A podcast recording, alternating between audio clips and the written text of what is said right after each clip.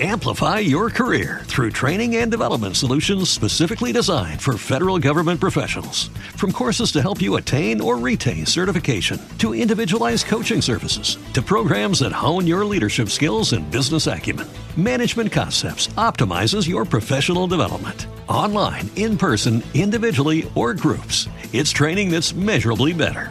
Learn more at managementconcepts.com. That's managementconcepts.com. Pulling up to Mickey D's just for drinks? Oh, yeah, that's me. Nothing extra, just perfection and a straw.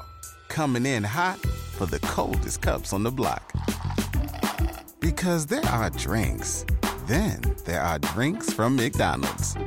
Mix things up with any size lemonade or sweet tea for $1.49. Perfect with our classic fries.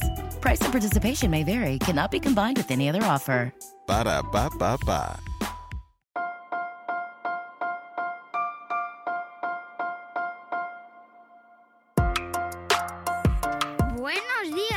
Días, Madre Esfera. Buenos días, Madre Esfera, con Mónica de la Fuente. Buenos días, Madre Esfera. Bienvenidos un día más a un nuevo podcast de nuestro programa, de nuestra comunidad. Ya sabéis, dedicamos pues un par de días a la semana a hablar sobre temas que nos parecen interesantísimos y a traeros a gente que queremos que conozcáis más aún porque seguro que ya conocéis a nuestro invitado de hoy, pero eh, nos apetece charlar con él y además desde un formato diferente al que estamos acostumbrados. Le conocemos a través de redes sociales y especialmente a través de sus viñetas y hoy queremos escuchar su voz. Buenos días, Pablo, ¿cómo estás? Muy buenas, ¿qué tal? Pues bueno, no vamos mal.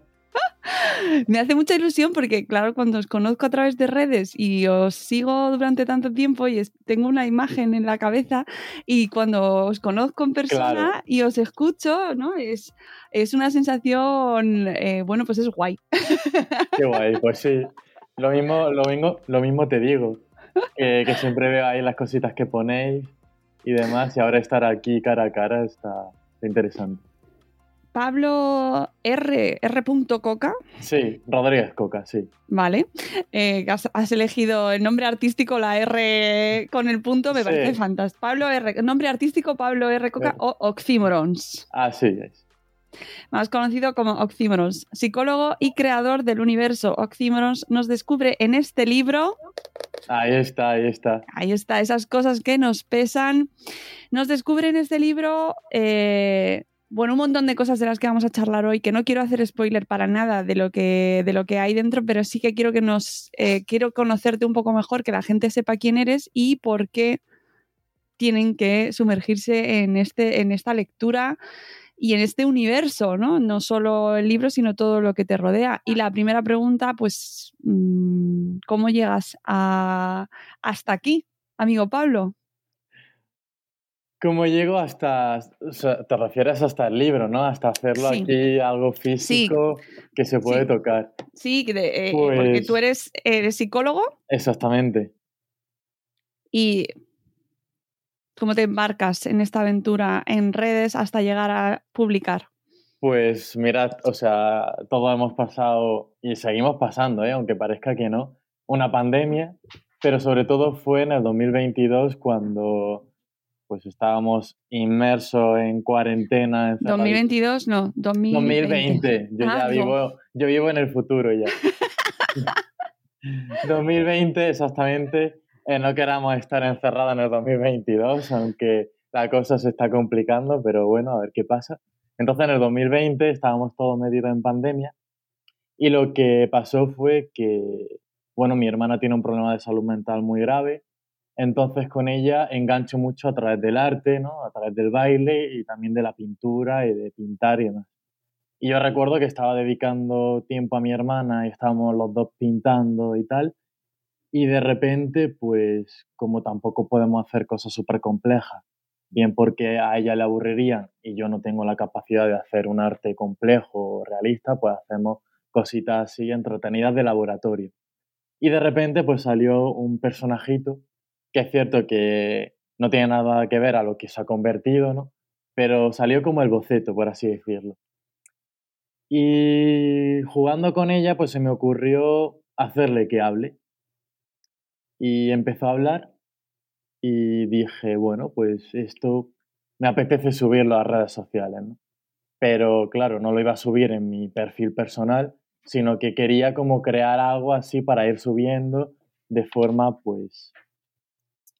Es que, o sea, de forma que yo no sabía ni, ni de qué forma lo iba a subir ni nada, porque recuerdo que la primera vez que subí yo algo fue en folio, eh, le hice una foto con el móvil y lo pasé a PDF, o sea, lo escaneé para que se viese bien y ya está, y ahí lo subí y si me, os metéis en mi perfil y vais bajando, ahí veis como las, las primeras viñetas son en folio. Y nada, y ya fue pues el, el, ponerle nombre. Y ahí viene pues la cosa de por qué se llama así, ¿no? Qué nombre más rarísimo. ¿Qué es esto? Y lo que pasó a partir de aquí fue que yo hacía teatro. Entonces, pues con mi grupo de teatro empecé yo a mandar esto, que además teníamos un grupo que lo, lo llamábamos los creadores, ¿no? Porque siempre nos gusta compartir, aparte del teatro, pues cada uno se dedica a lo suyo y compartimos cositas así artísticas y tal. Y yo le pasé como esta viñeta de la primera que hice, ¿no? Que aparece un muñequito como con una sierra aquí en la garganta diciendo que, que, o sea, alguien le pregunta que qué le pasa y él dice nada, ¿no? Y es como, a ver, algo te pasa cuando en la garganta algo no puedes decir, ¿no? O sea, la, la dificultad que tenemos de comunicar cosas. O sea, fue como la primera viñetita. El caso fue que a partir de aquí, pues el hecho de ponerle nombre fue porque yo empecé un poco a recordar eh, cómo se podía llamar esto y recordé justamente que yo hice una obra de teatro con estos compañeros sobre antipsiquiatría, ¿no? Justamente denunciando un poco, pues, la violencia psiquiátrica, o sea, las camisas de fuerza.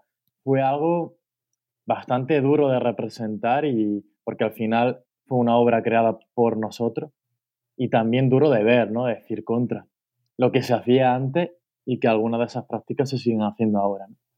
Bueno, eh, un personaje de estos eh, hablaba mucho en oxímoros, que no sé si para la gente que no lo sepa, yo no sabía en aquel momento lo que significaba eso, pues son un recurso literario que muestra como una contradicción, ¿no? Por ejemplo, plenamente confuso, ¿no? Como, bueno, ahí hay cierta confusión de, de palabras, un juego de palabras al fin y al cabo. Y yo recuerdo que en mi casa me tenía que aprender una lista de palabras de, para replicarle a este, a este personaje y yo soy malísimo para memorizar palabras y siempre que llegábamos a esa escena me quedaba en blanco porque no era capaz de verbalizar todas las palabras. Yo necesito contexto, necesito una historia, ¿no? Y al final, bueno, también se verá ahora cuando vayamos hablando eso. Y, y cuando tenía que ponerle nombre, pues recordé esa palabra porque me dio tanta tirria tenerme que aprender una lista de palabras. Y nada, el problema fue que, claro, mm, no estaba disponible en, redes sociales. Y entonces fui cambiándole. Al principio se llamó Oxymoron con una C, pero no me resultaba muy atractivo. Entonces le dije, venga, vamos a ponerle otra C, Oxymorons. Ya me sonaba mejor. Y a partir de ahí, hablando con otro compañero, eh, no de teatro, sino de, otro, otro amigo que tengo. Empezamos un poco a hacer coñas con el nombre, a reírnos y tal. Y de repente dije, ostras, pues Oxy puede ser occidentales, ¿no? Como un diminutivo de occidental. Y Morons, pues no sé qué puede ser. Y él, que es alemán y sabe inglés y demás, me dijo, contra, pues Morons significa eh, bobo, tonto, eh, en inglés, ¿no? Y yo dije, contra, pues mira, cosas tontas de occidentales, ¿no? Pero ya dije, bueno, no, mejor esas cosas de occidentales, ¿no? Como un poco recogiendo al final el que lo crea, que soy yo, que es de Occidente, que vivo inmerso en una cultura pues la que tenemos, con sus pros y sus contras, y al final lo que creo está muy conectado con ese sistema y esa cultura que vivimos hoy en día aquí de, pues, de todo lo que voy contando por las viñetitas. Y ya bueno, el siguiente paso al nombre fue que, como yo hice un personajito que ha ido evolucionando, pues necesitaba un colega, necesitaba alguien, ¿no? No sabemos todavía si es colega, no se sabe todavía quién es Morons, ¿no? Sí, se queda sabemos, ahí. Octi sabemos quién es claramente, pero Moros está todavía un poco ahí a ver qué es, quién es, qué pinta en la vida de Octi. Y nada, y al final pues eh, con las conversaciones eh, puedo transmitir muchísimas cosas porque me da un montón de posibilidades de, de poder transmitir y comunicar. Yo que lo leía con acento. Oxymorons. Es- Oxymorons, oxymorons. En mi cabeza lo leo Claro, con sí. acento. No, sí, sí, yo también a veces lo digo mal, o sea, no, no pasa nada, porque ya me acostumbro. Bueno, no, si se, tú, tú no- nos dices cómo se dice bien y ya está, ¿eh? Que yo me creo aquí mi, mi mundo. Bueno, y entonces de, de ese proyecto que no tiene tanto tiempo, que justo nace con la pandemia, que mira, es que mm, nos ha traído muchas cosas, ¿no? Sí. Mm, Cosas muy negativas, pero también proyectos y, y reflexiones y ha sacado a la luz también muchas cosas de- relacionadas además con tu, con tu trabajo. Evoluciona y, de, rep- y eh, tienes una web además donde, bueno, pues te podemos encontrar, ah, eh, tienes tienda. Sí, tengo tendecita, hay que mantener, o sea, hay que rentabilizar el proyecto de alguna manera. Claro, porque tú Entonces, pues, trabajas eh, como psicólogo. estoy en proceso de terminar el máster, que para ser psicólogo, sa- eh, que para ejercer terapia, Mm, necesitamos bien la habilitación como psicólogo sanitario, que es vía máster, o bien a través vía PIR, ¿no? Vía de psicólogo interino residente, que es pues acceder a la pública. Y ahí sería psicólogo clínico. Estuve haciendo el PIR, pero duré muy poquito porque mi vida era súper inestable a nivel económico y a nivel emocional. Y para abordar una oposición, pues necesita mm, una estabilidad que, con la que puedas contar. ¿no? mm. O sea, que te podemos encontrar a través de la web y el siguiente paso, además ya de dar forma al proyecto, tener la web, tener tu tiendecita y tu contenido en redes, llega el libro, que además me dio una sorpresa cuando lo vi que lo, lo publicabas, lo anunciabas, ¿no? Que sacaba el libro. sí. ¿Cómo llega este proyecto? Pues llega que un día yo recuerdo que estaba allí en Granada, vivía en el Albaicín, estaba muy perdido en la vida porque justamente era el mes de febrero de 2021, de este año. Y claro, el proyecto iba tomando su cauce, pero yo me dedicaba muchísimo tiempo y era como, ya como que necesitaba orientarlo más a lo laboral, a lo profesional, ¿no? Decía, pero muchas veces no sabes cómo, ni de qué forma, ni nada. Y el caso fue recuerdo perfectamente que yo estaba comiendo, era al mediodía, estaba comiendo allí, y me bajo para casa, ¿no? Porque teníamos una, en el Albaicín, es un, un barrio de Granada, patrimonio histórico, súper bonito, con muchas cuestas, y la gran mayoría de casas tienen terracita, ¿no? Ahí, compartida con, con los vecinos. Entonces, pues me subí ahí a comer y me bajé a casa y de repente, pues recibo un email y me dicen propuesta editorial. Y claro, yo ahí fue como, no, no puede ser, no puede ser. Me metí a leer todo el email. Claro, pensé, bueno, esto es falsísimo, esto seguro que es una estafa. Me metí a ver eh, quién firmaba el email, su número de teléfono, su correo. Dije, bueno, no, no pinta mucho de estafa. Y, y efectivamente, a la, a la semana me reuní con mi editora y empezamos adelante este proyecto. Con, con Bruguera. Sí, Eh, está publicado con Bruguera, lo podéis encontrar ya en todas las librerías. ¿Cómo te planteas este, este proyecto? ¿Cómo, porque a mí, me- eh, a la hora de, de afrontar un libro, encima tu primer libro, seguro que te surgen multitud de posibilidades, ¿no? ¿Hacia dónde tiro? ¿Cómo lo planteo? Y sobre todo, ¿qué no quiero, qué no quieres hacer? ¿Qué no quiero que sea este primer libro?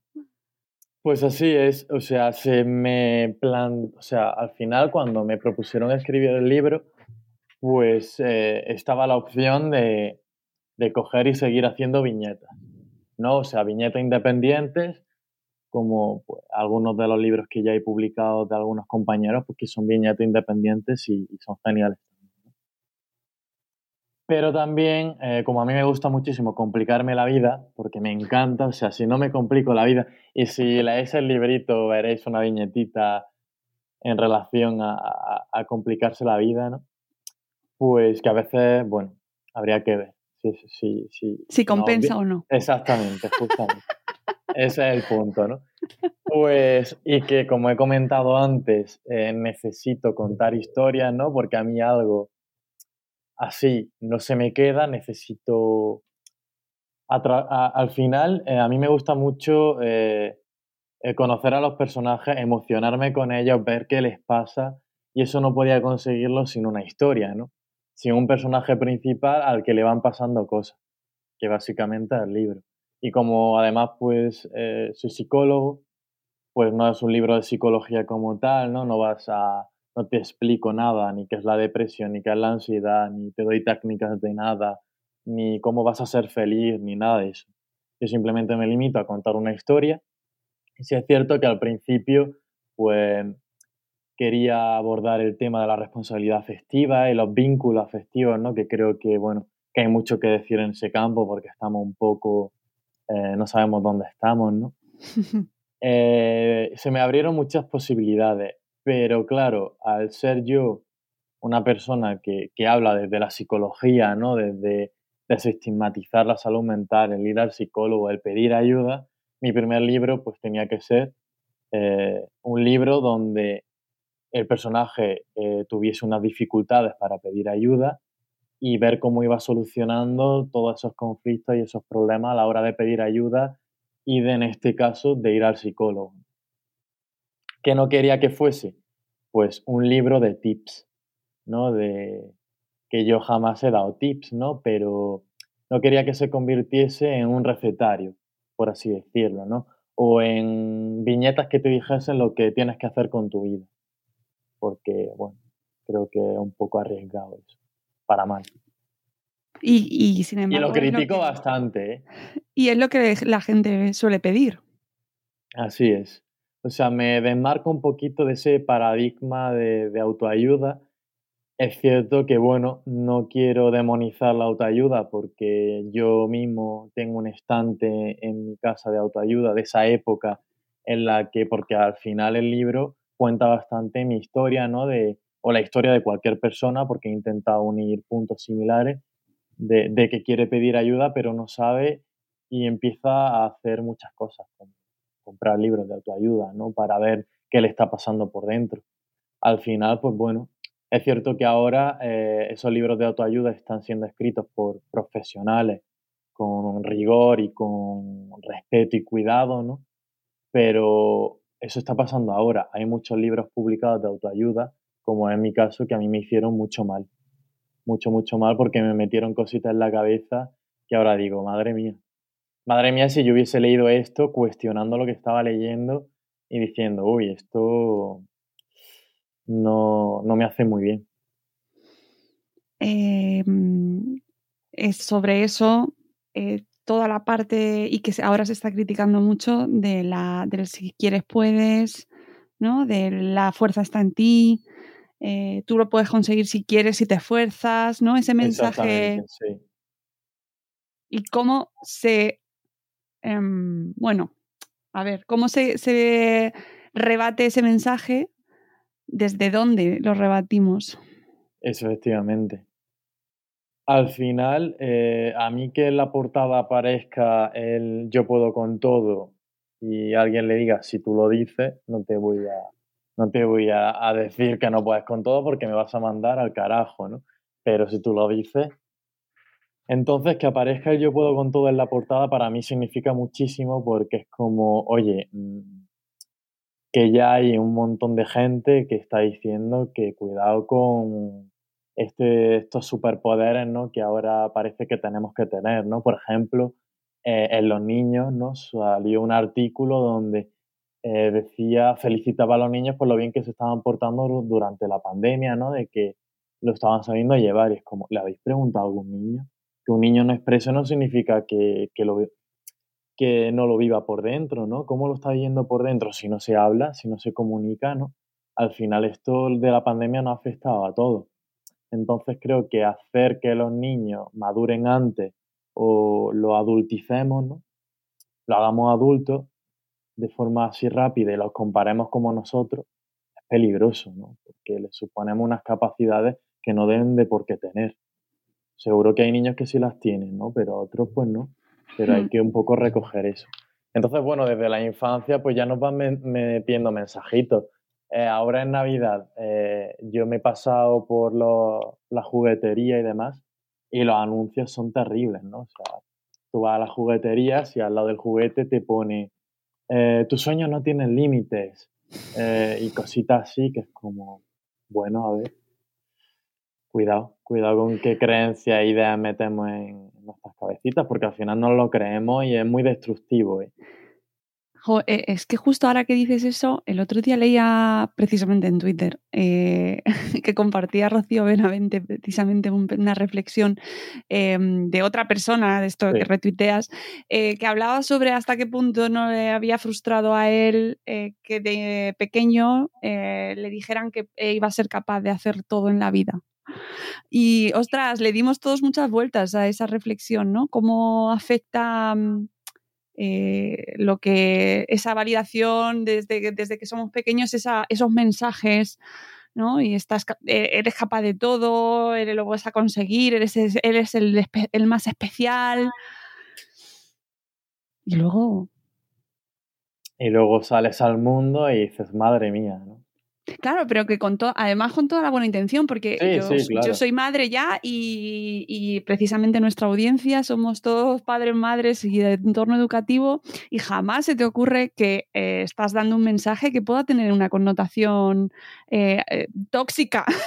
Al contrario, Yo considero que esos mensajes, pues, creo que se seguirán diciendo, pero yo creo que hay que decirlo desde una postura crítica y, y cuestionable, ¿no? Que, que la persona que lo recibe pueda cuestionarlo o ayudarla a, cuestionar ese tipo de mensajes. O sea, si quieres, puedes. Pues, a ver, claramente, pero luego no solo depende de nosotros. O sea, yo quiero, no significa que voy a poder. Es como, vale, sí, tendré más posibilidades porque tengo motivación, ¿no? Y tengo esas ganas de querer, pero luego hay otros factores que muchas veces no los controlamos nosotros.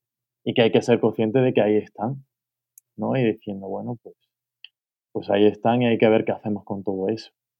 mm, tú eres muy joven. ¿Cuántos años tienes? Yo tengo 23 años. Mm, Es que me 23 encanta. añitos. 23 Sí. años. Em, sois una generación eh, especialmente preocupada por la salud mental y creo que eso os va a marcar como generación. Pues justamente lo, lo abordo en mi libro esto, ¿no? De que somos la generación, pero al final digo somos y si tú estás leyendo el libro y eres de una generación um, mayor o menor, Po- también poquito. eres. ¿No? O sea, yo al final digo somos la generación, obviamente, refiriéndome a mi generación, pero creo que vosotros también estáis siendo parte de este cambio. Por lo menos ya me estáis dando este espacio aquí, ¿no? No, claro, y de- además de hablar de salud mental y de co- saber comunicar esto y cómo transmitirlo. es que además me parece fundamental tu trabajo, eh, no solo por, por ser representativo de una generación y de, y de, un, y de una, eh, despertar ¿no? sobre una preocupación que en la mía quizá no existía porque estábamos más refugiados también en esos libros de autoayuda ¿no? y, en, y en Coelho y en otra, otra literatura, pero tenemos como padres Sí. precisamente ahora que estamos criando todos, toda nuestra audiencia, tenemos una, una oportunidad maravillosa de seguiros y de leeros y de aprender con vuestros mensajes también, ¿no? Porque hablas mucho de validación emocional, de, de regulación, ¿no? de, de, de- de com- de responsabilidad afectiva. Y nosotros estamos criando a las siguientes generaciones. Entonces me parece que tenemos una oportunidad tan inmensa. Así es. O sea, y me, me- se o sea, lo que me estás diciendo ha, ha hecho que se me pongan los pelos de punta porque es contra, ¿no? Sí, o como que siempre la generación, o- porque generación, por ejemplo, es la que nos enseña a nosotros. Y es como, ¿por qué? O sea, vamos a hacer esa reciprocidad, que sea algo recíproco, ¿no? Yo aprendo de vosotros y vosotros aprendéis de nosotros y creo que eso es la riqueza, ¿no? A mí me escriben madres diciendo de contra, si es que, no sé, me ha hecho ver que, justamente lo puse el otro día, una madre me escribió diciéndome que gracias a lo que iba poniendo, a las viñetas y demás, había aprendido a, a escuchar a su hija y a saber cómo abordar ciertas cosas. Me decía, a ver, yo con mi hija me llevaba genial, pero no sé, algo ha pasado en lo que he ido viendo contigo y con tu trabajo, supongo que con más trabajo de más gente, ¿no? Eh, algo ha cambiado en mí, lo estoy notando y, me siento más cerca de mi hija. O sé abordar ciertas temáticas o ciertas cosas. Otra madre me decía que se compró el libro y que su hija lo empezó a leer, su hija tenía unos 12 añitos, me decía, me encanta lo que le pasa a ese muñequito, ¿no? Lo que le pasa a ese muñequito cuando lo leo. Pues aprovechemos eso y empecemos a comentar viñetas, ¿no? Al final las viñetas son muy universales y tienen una lectura universal de que cualquiera puede entender. Amplify your career through training and development solutions specifically designed for federal government professionals. From courses to help you attain or retain certification, to individualized coaching services, to programs that hone your leadership skills and business acumen, Management Concepts optimizes your professional development. Online, in person, individually, or groups, it's training that's measurably better. Learn more at managementconcepts.com. That's managementconcepts.com. Como nuevo cliente de Western Union, puedes disfrutar de una tarifa de envío de 0 dólares en tu primera transferencia internacional de dinero en línea. Envía dinero a los tuyos en casa de manera rápida, fácil y conveniente. Visita westernunion.com o descarga nuestra app hoy mismo y tu primera tarifa de envío corre por nuestra cuenta. Aplican ganancias por cambio de moneda. No disponible para tarjetas de crédito y envíos a Cuba. Servicios proporcionados por Western Union Financial Services Inc. NMLS 906983 o Western Union International Services LLS NMLS 9069 eh, las generaciones mayores pues pillarán más detalles que, obviamente le pongo, ¿no? Si detalles más chiquititos. Y las generaciones más jóvenes pues también pueden reflexionar y nosotros como modelo, ¿no? A esas generaciones que vienen, eh, hablar y, preguntar y, empezar a hablar, ¿no? Porque esto es como el, inicio. Mm. Ya después no sabes lo que va a pasar o qué te puede contar pero me parece una herramienta, ¿no? Las viñetas maravillosas. Totalmente. Y además es que tu libro es tan abierto, tiene tantas lecturas. Sí. Es fantástico.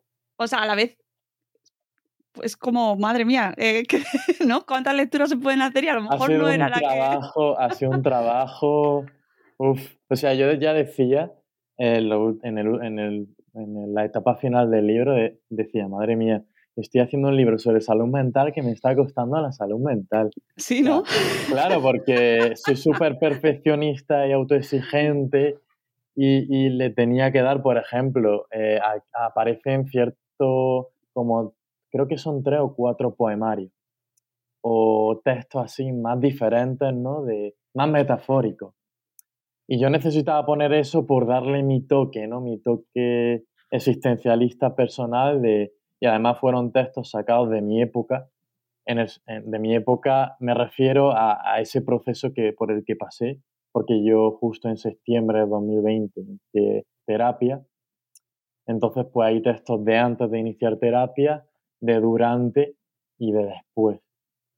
Entonces creo que eso enriquecía mucho el libro y decidí ponerlo por, por salirme un poquito de la viñeta y, poner algo más de, texto. Mm. Tiene, tiene muchas eh, capas, muchas lecturas. Em, creo que la llamada principal ¿no? de, acudir a un profesional, de acudir a terapia, em, es lo que domina, ¿no? el mensaje principal podría ser. Efectivamente, pero si, si te das cuenta, conforme avanza el libro, empiezo también a meter otro mensaje de, oye, que, que, los psicólogos no tienen una varita mágica, ni son todopoderosos, ni ya por ir al psicólogo no va a tener días malos, la ansiedad va a desaparecer, ¿no? O sea, vamos a ir aprende, aprendiendo a convivir con esto. Bueno, pues habrá gente que con el hecho de sentarse a hablar con un amigo, ¿no? Gente pues, que no tenga un problema de salud mental o no sea algo preocupante. El hecho de puede ser un inicio de algo, quizá lo, lo lleve a ir al psicólogo, pero claro, tenemos un problema. ¿Cómo está la psicología en España? Y también se aborda en el libro, ¿no? El tema dinero. ¿no? Y ya justo se está escuchando decir que, ya hemos cambiado el discurso de decir no va al psicólogo quien está loco, hemos entendido eso, ahora decimos que va al psicólogo quien tiene dinero. Y muchas veces la terapia finaliza no porque finalice tu tratamiento, sino porque no puedes seguir permitiéndotelo. O me contaba una familia, ya que estamos aquí hablando en un entorno familiar, de que había un momento en el que tres miembros de esa familia necesitaban ir a terapia y tenían que decidir quién iba. No, porque imagínate, mm, no puedes. Ni de o sea, ya uno cuesta, imagínate dos o tres miembros, ¿no? Pues es difícil, es difícil y preocupante. Entonces, ojalá la salud mental se empiece a, transmitir de una manera transversal ¿no? de, esto, porque siempre lo digo, y, ya que estamos en contexto familiar o educativo, el hecho de que a mí como profesional me llamen para dar una charla en un instituto, en un colegio, me parece maravilloso, pero ¿y ya está la salud mental resuelta en los estudiantes o en el alumnado? Es como, a ver, hay que ir metiéndola eh, de forma transversal en el sentido de no crear una asignatura quizá donde rellena fichitas, porque el profesor que haga eso después se va de clase y que se siguen metiendo, siguen acosando al alumno de al lado o el de enfrente tiene ideas suicidas. Hay que ver cómo lo hacemos para ir abordándolo desde pequeño. Y los psicólogos creo que tenemos que salir de los gabinetes, hmm. ¿no? de, de, las uh. consultas. Uh. Es cierto que esa figura se va a, tiene que seguir ahí, pero yo creo que tenemos que ir saliendo de, de, nuestro, de nuestra sala individual. Bueno, tendría que haber psicólogos en los colegios. Efectivamente. A ver, es cierto que las, o sea, existen más tipos de psicología. Está la psicología social, por ejemplo, ¿no? que a mí me encanta, pero está muy, muy precarizada y al final, pues, voluntario, voluntariado. ¿no? Porque al final el voluntariado es el que saca adelante a ciertas asociaciones, pero es cierto que profesionales que están pues súper formados no pueden acceder a, a ese tipo de, de trabajos que son súper necesarios de una mm. manera profesional y, de saber manejar. Sí, que luego se habla de diferentes perfiles. Es que este debate cuando surge en redes también sale enseguida. Claro, pero... trabajador social, ¿no? Eh, mm, eh, no, lo, no, lo, quitéis el perfil. Me alegra de que ya los coles estén haciendo cositas por la salud mental, unos más, otros menos, pero se está haciendo y hay que ir avanzando y haciendo todo lo posible por abordar esto pero es mm. cierto que psicólogos como tal debería de haber en los centros educativos. O sea, me parece una figura imprescindible. Mm. Sí, y además hemos estado tocando en el podcast precisamente, un no ha sido casualidad, pero también el reflejo que la salud mental está cada vez más más en, el ambiente y en lo, que se publica y en las demandas sociales. Y hemos hablado de ludopatía, hemos hablado de bullying, hemos hablado de intentos de suicidio precisamente en la juventud. Y es salud mental, es salud mental. Es, salud mental y es sociedad y es eh, contexto social. Que eso también lo, ya, que, tú. Ya, que estamos hablando del sistema educativo, el otro día puse un tuit que me lo retuiteaste, recuerdo, sobre una adolescente que me contaba que había tenido nueve exámenes en una semana, incluso un día tuvo cuatro. Y, ella me decía, pues, a ver, para, sí, he sacado buena nota, pero para sacar esa buena nota, lo que hay detrás no me gusta. Le digo, ¿y qué hay detrás? Y me dice, pues, hay que me he tomado cinco cafés al día para mantener el ritmo, eh, hay que he dormido solo tres horas al día, y hay eh, que me han dado ataques de ansiedad, yo tengo problemas de ansiedad y he tenido que eh, usar ansiolítico. Entonces, mm, ¿qué sistema estamos creando? ¿no? Porque al final, y, yo ya cuando estaba en el sistema educativo, a mí, me, a mí yo percibí la idea de que tú no podías tener tiempo libre. Tú tenías que estar dedicado exclusivamente de lunes a domingo a estudiar. Y si no estudiabas, yo me sentía súper culpable, ¿no? De, de no estar haciendo lo que debería de estar haciendo porque me tengo que esforzar muchísimo y tal. Y eso luego se transmite, un mensaje se transmite en la edad adulta. Y aquí en el libro aparece una viñetita, ¿no? De, de sentirnos culpables por el mero hecho de descansar. si ya no lo estamos cuidando en la infancia ni en la adolescencia, ya después se, va de madre. Y es súper dispo O sea, y descansar, lo digo siempre, una prioridad también. ¿no? Que a veces no lo tenemos tan en cuenta. Uf, esa y lo delegamos muchísimo. Y más vosotras que sois madres, imaginaros la que tenéis encima. Es que ahí hay un temazo, ahí temazo. Mm, tremendo, precisamente por la, por, porque no puedes parar, no puedes parar, siempre te vas a sentir culpable y compartir precisamente esa viñeta del descanso desde Madrefera, desde el Instagram de Madrefera, porque eh, estamos metidos en una, en una rueda en la cual estamos nosotras y ellos también, ¿eh? aquí todos, todos metidos y nuestros hijos también. Entonces, eh, es momento mm, de, replantearnos en qué estamos y de, reivindicar, pues eso, el, no hacer nada. ¿no? Y que ellos no hagan nada, ¿no? Que los niños tengan ese rato. Totalmente, y justo hablando de esto, eh, yo también comparto mucho un libro que se viralizó mucho en mi época y muchísima, a muchísima gente se lo, se lo pusieron. En mi época me refiero a cuando yo estudiaba en el instituto hace, pues no sé, eh, seis años, ocho. Madre mía. Eh, el caso fue que este vídeo decía que cuando alguien duerme, habrá alguien mejor que él que estará eh, trabajando en su sueño. Que cuando alguien descansa, y bueno, eso me lo tragué, me lo tragué de unas maneras que dije, madre mía, si yo hubiese cuestionado esta idea. Y luego te lo decían también, o sea, yo recuerdo que una persona bastante referente para mí me dijo que él, pues, en su época de estudiante salía con los amigos, pasaba tiempo, disfrutaba y demás, pero había un amigo suyo que no salía nada y que ahora era un ingeniero súper prestigioso en no sé dónde, ganando un sueldazo, porque había dedicado toda su juventud a estudiar. Y yo ahí no cuestioné nada, porque muchas veces no nos cuesta qué hay detrás. A lo mejor esa persona está maravillosamente con su vida, pero a lo mejor no.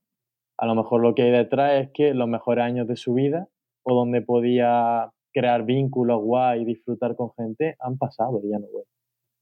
¿No? Pero siempre nos cuentan como el logro. ¿Y qué hay detrás del logro? Que yo siempre que hablo, hablo de este proyecto me, me gusta también contar qué hay detrás de, de esto, ¿no? Porque vosotros veis, wow, más de 100.000 seguidores en redes, en Instagram, wow, saca un libro, wow, pero lo que hay detrás creo que también se debe de visibilizar. Y no es maravilloso, por así decirlo. Y, a ti, eh, a nivel personal, eh, tu perfil em, te trae gente, o sea, te, te, genera dinámicas negativas o te afecta a nivel negativo? A ver, al final el sistema, ¿no? Es un sistema que es Instagram, que tiene pues su algoritmo y sus movidas, y yo estoy a merced de lo que Instagram quiera, porque, bueno, ya gracias al libro no, pero si Instagram dijese hasta aquí, mañana no existo, yo dejaría de existir prácticamente.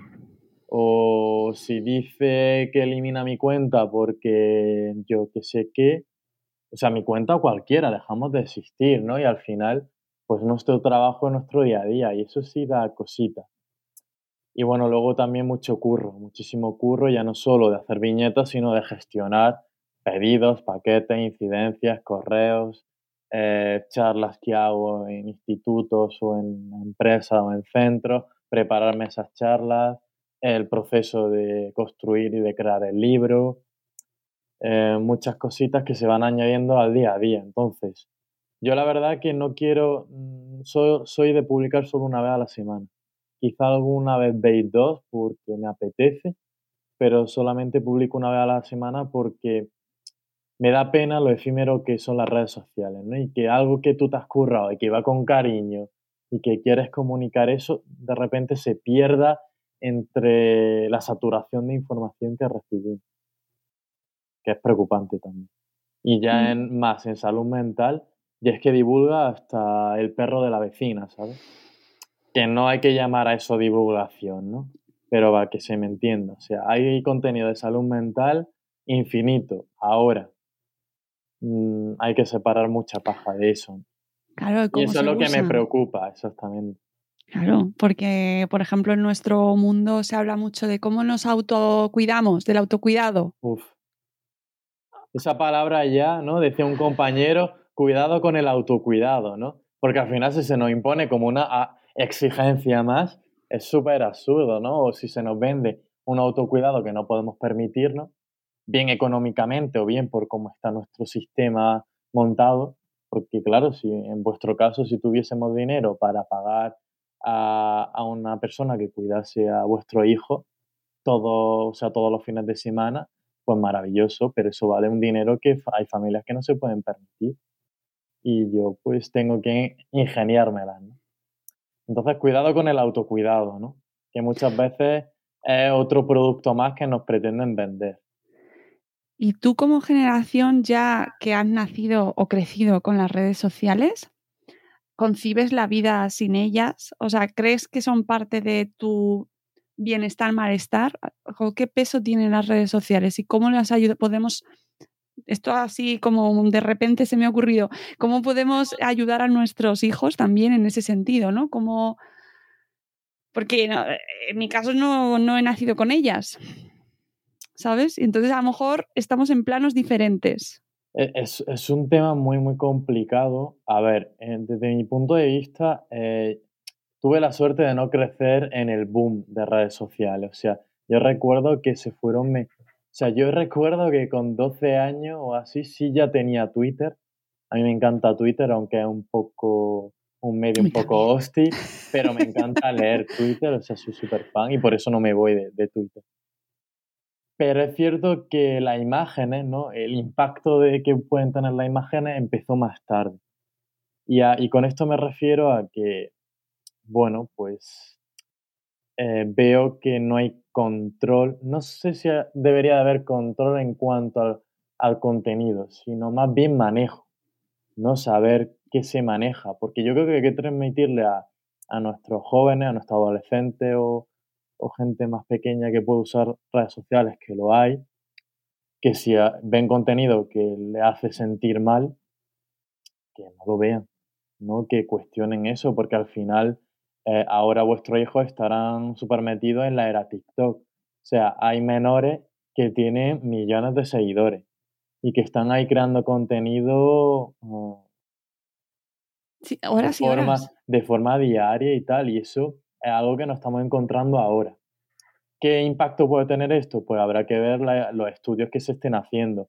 Problema de TikTok, que por ejemplo, como es un medio audiovisual, eh, yo imaginaros que tengo un problema de la conducta alimentaria, me meto en TikTok, empiezo a ver algún vídeo sobre esto, le doy a me gusta y el algoritmo automáticamente me empieza a mostrar pues cierta cultura de la dieta, cultura de eh, medirse eh, los centímetros de grasa que tenemos, o sea, cosas ya que, rozan. Entonces ahí sí hay que tener cuidadito, ¿no? Porque al final no te das cuenta y te metes en un mundo que crees que es lo normal y no es para nada, ¿no? El mundo de cuerpos perfectos, de... Pero claro, si lo que se viraliza es un chico o una chica sin camiseta moviendo la cintura, pues yo voy a hacer eso, porque al final, al final es lo que se busca, ¿no? al final eh, se ha creado también como cierto estatus ¿no? social en nuestra generación y en generaciones más jóvenes en función de cuántos seguidores tiene. Claro. Y eso es muy perverso porque te desgasta y vives por y para la red social. Claro, y se, y se está convirtiendo en una presión para, la gente joven y también en un motivo, ¿no? En una de esas cosas que les están pesando a ellos. Eh, ya los guays de, de turno antes podías, pues, eh, son los que tienen un millón de seguidores, 500 mil seguidores en TikTok. Y, ya hay que tenerle respeto y, buah, no es fenómeno fan, por así decirlo. Se ha creado mucho con esto de TikTok porque al final te da seguidores instantáneos, o sea, de forma muy, muy rápida.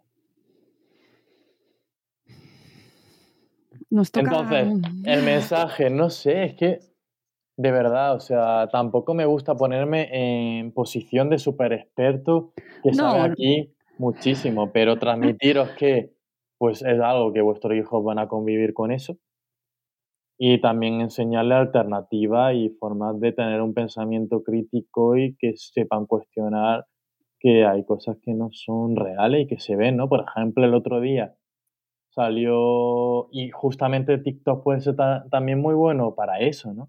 Porque a mí que me gusta el arte, yo le doy me gusta a todos los vídeos estos de arte que sale gente haciendo cositas súper guay y a mí me va saliendo más y me aporta muchísimo, ¿no? También quizá pues si os sentáis una, algún día a ver TikTok con vuestro hijo, si aparece un contenido muy frecuente que os salga y que veáis que puede ser peligroso, pues es lo que está consumiendo, ¿no? Porque al final TikTok te muestra cosas que tú quieres ver y el TikTok quiere que pase el mayor tiempo posible en la red social. Mm. Entonces, bueno, saber cómo manejar esa herramienta. Una herramienta más. No creo que haya que demonizarla ni que haya que decir no a TikTok, no a redes sociales. Porque al final muchos adolescentes también se van quedando atrás, ¿no? Cuando los padres le prohíben, ¿hasta qué punto? o hay adolescentes que encuentran una comunidad en esa red social. Mm. No, yo no tenía referentes, yo siempre he querido escribir un libro y yo creo que si hubiese nacido en esta época, hubiese encontrado mucho más referentes. Hombre. Eh, jóvenes, juveniles, que me hubiesen aportado una visión que yo no tenía y que yo sin estructura, pues claro, al final eran proyectos que nunca salían adelante. Mm, sí, eso lo hablamos aquí con Iria y Selene, con dos escritoras súper jóvenes que me encantan porque si estas personas las hubiera tenido yo en mi generación, Dios mío, ¿no? O sea, qué, locura, qué maravilla, qué de cosas se puede hacer, qué creatividad, qué comunidad tan bonita crean en su entorno, qué visibilidad, referentes de, diferentes maneras de entender la vida, ¿no? Yo creo que eso es también súper rico y cada vez se están acercando más a mi perfil gente eh, joven de, joven de menores de edad, ¿no? Que, que quieren nutrirse de lo que voy compartiendo y dices, contra, pues. O hay profesores que me piden permiso para compartir mis viñetas en clase y recomendárselas a sus estudiantes de la ESO, ¿no? De bachiller. Pues maravilloso. Incluso una chica llevó las viñetas al aula, hizo una actividad en primaria, ¿no? De venga, ¿qué te, qué te sugiere esta viñeta? ¿Qué, y empezaron a tener un debate y a hablar cositas pues de, los vínculos, de respeto, de los valores, ¿no? Que muchas veces eso pues se nos olvida, ¿no? Que también creo que hay que recuperar que, tenemos valores en el sistema educativo. Parece que solo están las mates y demás, pero es que yo creo que cada asignatura se puede dar con valores. Sí. ¿no? no tiene que haber una asignatura como tal, de valores. No, yo creo que al final cada profesor transmite transmite mucho. Muchísimo. Y puede hacer muchísimo. Muchísimo. Y eso ellos la gran mayoría son súper conscientes de ello y están además hiper implicados. Y es verdad que, tus viñetas eh, de cara a la adolescencia me parece que son eh, una oportunidad estupenda de generar eh, conversación, de abrir puertas, de, abrir conversaciones y comunicarse precisamente en un momento crítico, amigos, amigas. O sea, eh, me parece que esta lectura eh, es ideal para los padres, para las madres, pero es una puerta y una conexión, un puente con nuestros hijos que de verdad no podéis dejar escapar. Me parece una oportunidad estupenda y que os recomiendo muchísimo. Pablo, eh, mira, ya nos hemos pasado los 45 minutos. pues madre mía, yo seguiría, seguiría aquí comentando y charlando. La verdad que ha sido súper ameno y, me ha encantado. Me alegro mucho. Que es un placer charlar contigo, que seguro que charlamos más a menudo, estoy convencida. Seguramente porque nos conoceremos en alguna presentación del libro. Estoy convencida. Y, que muchas gracias por tu trabajo, que te leemos mucha gente y te seguimos mucha gente de muchas generaciones diferentes. eso, es eso, es lo que más me enriquece, sí, salir de mi generación, ¿no? Es como lo, lo guay. De decir, mi hmm. generación conmigo, yo los quiero muchísimo y están ahí a tope, pero que se vayan sumando gente de otras generaciones me parece maravilloso. Pues es nuestra intención y que nuestra audiencia eh, pues entre en tu perfil si es que no te conocía ya, que estoy convencida de que sí, pero como nos escucha mucha gente de muchas, eh, muchos entornos diferentes y a los profes, a los mundo educativo, eh, de verdad, recurso estupendo para, para institutos, para, mm, para adolescencia, lo veo fantástico. Pablo, mucha suerte con, con Pues este muchas libro. gracias. Y nada, que- a ver si nos va pesando menos las cosas. Exactamente. No, esas cosas que nos pesan, a ver si poquito a poco con esa red de cuidados que lo defiendo muchísimo, la vamos recuperando. Cuidados recíprocos, ¿eh? que ya sabemos quiénes son las que cuidáis. O sea, tenemos que sumarnos todos a esto de, de cuidarnos y de hablar y expresar. Qué guay. Ya con eso has cerrado el Sí, he programa. cerrado. Lo has dicho todo, has tirado el micro y te has ido. Amigos, nosotros nos vamos. Volveremos en un nuevo episodio de Buenos Días Madresfera. Espero que os haya resultado tan interesante como a mí este programa de hoy. Y volveremos muy pronto. Hasta luego, Mariano. Adiós. Adiós.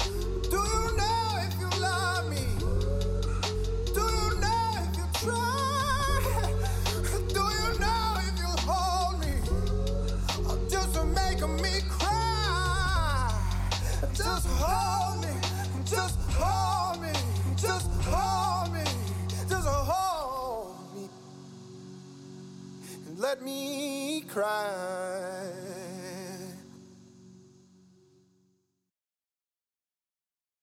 Amplify your career through training and development solutions specifically designed for federal government professionals. From courses to help you attain or retain certification, to individualized coaching services, to programs that hone your leadership skills and business acumen, Management Concepts optimizes your professional development. Online, in person, individually, or groups, it's training that's measurably better.